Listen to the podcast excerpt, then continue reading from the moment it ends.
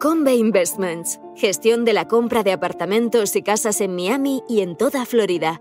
En Convey nos encargamos de todos los trámites para que usted no tenga que preocuparse de nada. Es una inversión sólida, con seguridad jurídica y que ofrece un elevado rendimiento. También podemos gestionar el alquiler de su vivienda en Florida y asesorarle sobre los trámites migratorios. Para más información, entre en www.casaenmiami.es.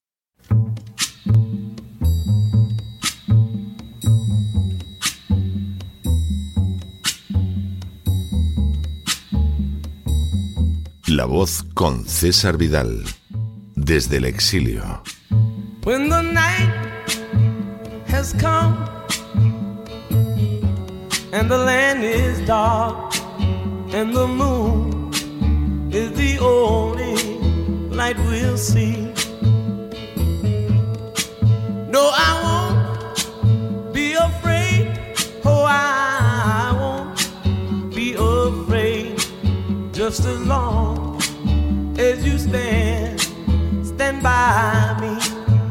Muy buenos días, muy buenas tardes, muy buenas noches y muy bienvenidos a esta nueva singladura de La Voz. Soy César Vidal, hoy es el lunes 21 de noviembre de 2022 y me dirijo a los hispanoparlantes de ambos hemisferios, a los situados a uno y otro lado del Atlántico y como siempre lo hago desde el exilio. Corría el año 1917 cuando fue viéndose que a pesar de sus promesas electorales de mantener a Estados Unidos fuera de la Primera Guerra Mundial, el presidente Woodrow Wilson iba a entrar en el conflicto. Fue entonces cuando una cena dedicada a mostrar las razones para que Estados Unidos se sumara a la guerra, invitaron a un corresponsal americano que ya había recorrido distintos frentes europeos informando sobre las operaciones militares que se estaban desarrollando.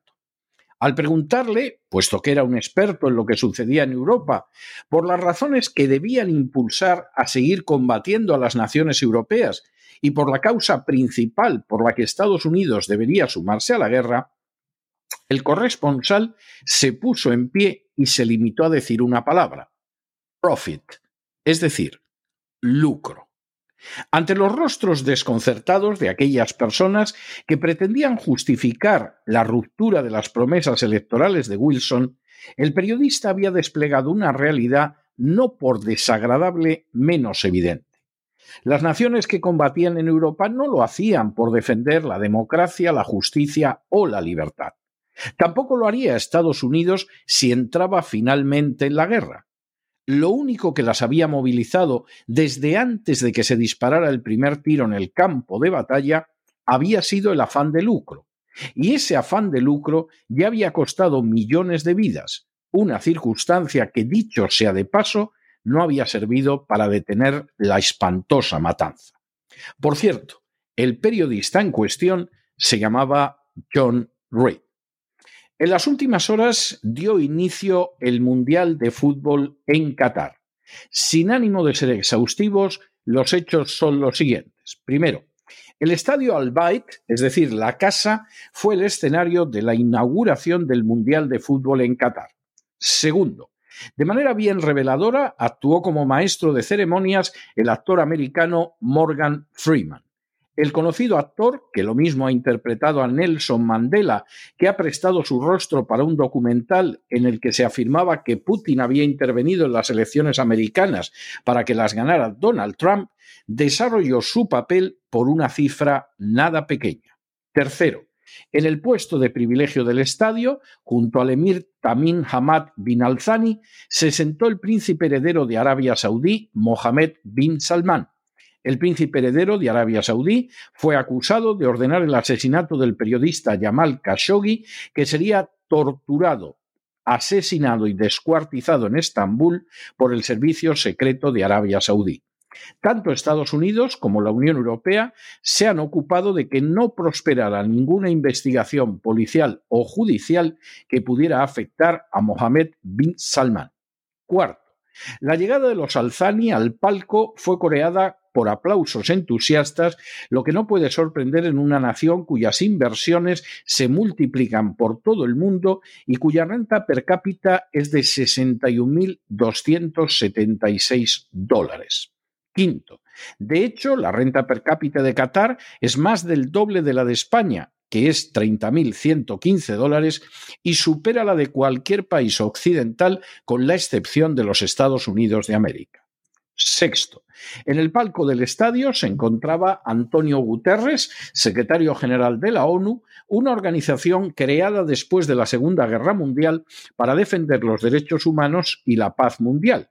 Guterres, que actúa siempre con un servilismo descarado hacia la agenda globalista y que demuestra una clarísima parcialidad en su comportamiento, no tuvo problema alguno en disfrutar de la hospitalidad de una nación extraordinariamente rica, pero donde el mismo concepto de derechos humanos es totalmente inexistente.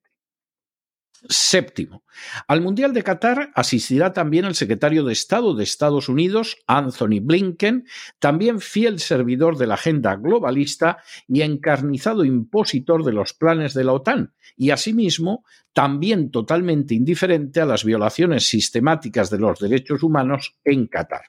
Blinken ha dejado de manifiesto una y otra vez que para él y para la administración a la que sirve, los derechos humanos son solo cuestión de geografía y de dinero. Octavo. También acudirá a Qatar, como auténtica excepción entre los jefes de Estado de todo el mundo, el rey Felipe VI de España, un fiel servidor de la agenda globalista que espera atraer inversiones cataríes. Una vez más, quedará de manifiesto que los derechos humanos son siempre cuestión de bolsillo y de geografía. Noveno. Incluso, de manera bien reveladora, el día de la inauguración llegó el primer vuelo de Israel a Qatar, a pesar de las tensas relaciones entre ambos países, de la misma manera que en el palco se encontraba el presidente palestino Mahmoud Abbas. Décimo. De manera bien reveladora, Qatar no obedece ni una sola de las consignas de la agenda globalista en relación con la homosexualidad, las mujeres o los trabajadores inmigrantes, lo que no ha impedido que lo consideren con beneplácito precisamente los mayores siervos de esa agenda. Un décimo.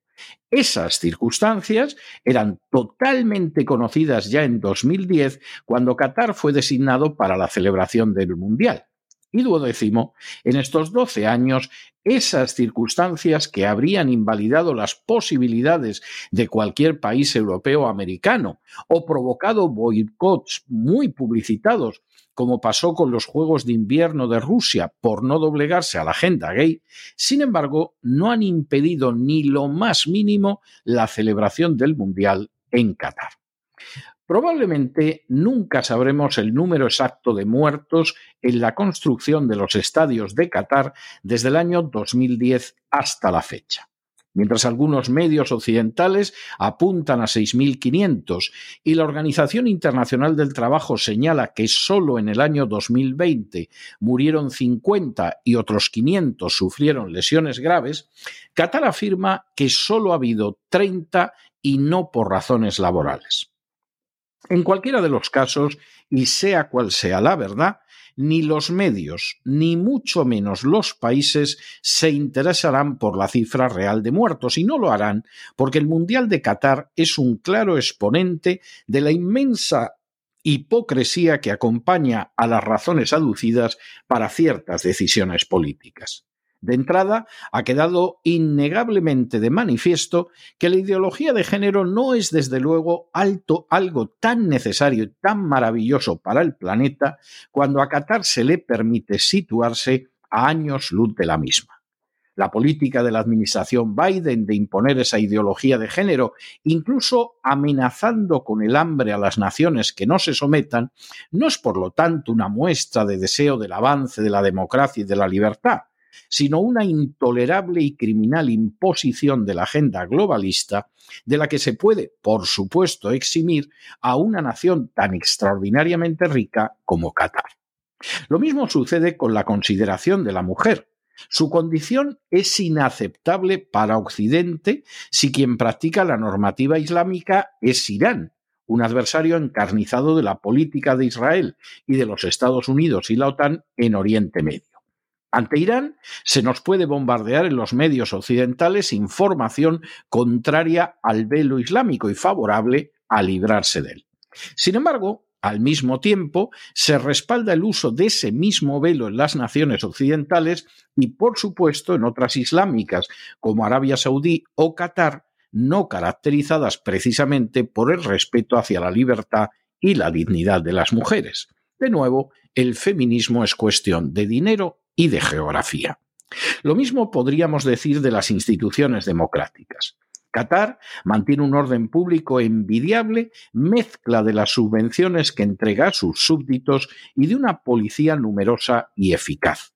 Sin embargo, eso mismo sucedía en Libia, incluso a una escala social mayor, y Libia fue invadida por la OTAN, descuartizada y sumida en un saqueo de sus recursos que sigue sufriendo a día de hoy. De nuevo, los derechos humanos parecen más bien un argumento para legitimar agresiones que una meta deseable para todo el género humano. En el colmo de la desvergüenza, todo esto aparece presidido por Antonio Guterres, un secretario general de la ONU, totalmente inclinado a obedecer en actitud sumisa lo que le marquen la agenda globalista y la OTAN. Al fin y a la postre, lo que estamos contemplando en Qatar no es la glorificación del deporte ni el seguimiento del fútbol, aunque sin duda hay deporte y fútbol. Lo que vemos, sin ningún género de excepciones, no es sino una muestra más del poder de la codicia y de los intereses más inhumanos destinados a satisfacer un desmedido afán de lucro. Ni la democracia, ni los derechos humanos, ni las políticas impuestas sobre otras naciones con los medios más criminales son, a fin de cuentas, lo que parecen. Al final, todo se reduce a la clara y terminante explicación que John Reed dio a la entrada de Estados Unidos en la Primera Guerra Mundial. Lucro.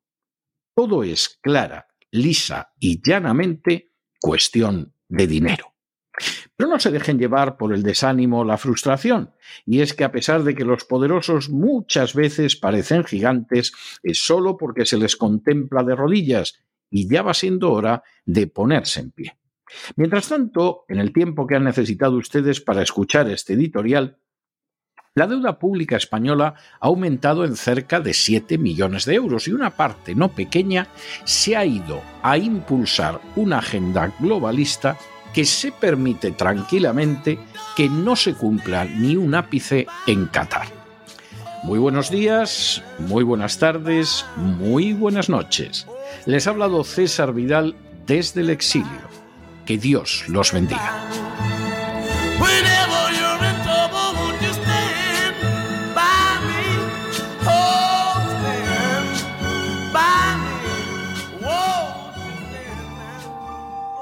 Esta sección está patrocinada por crowdfunding con el siguiente mensaje.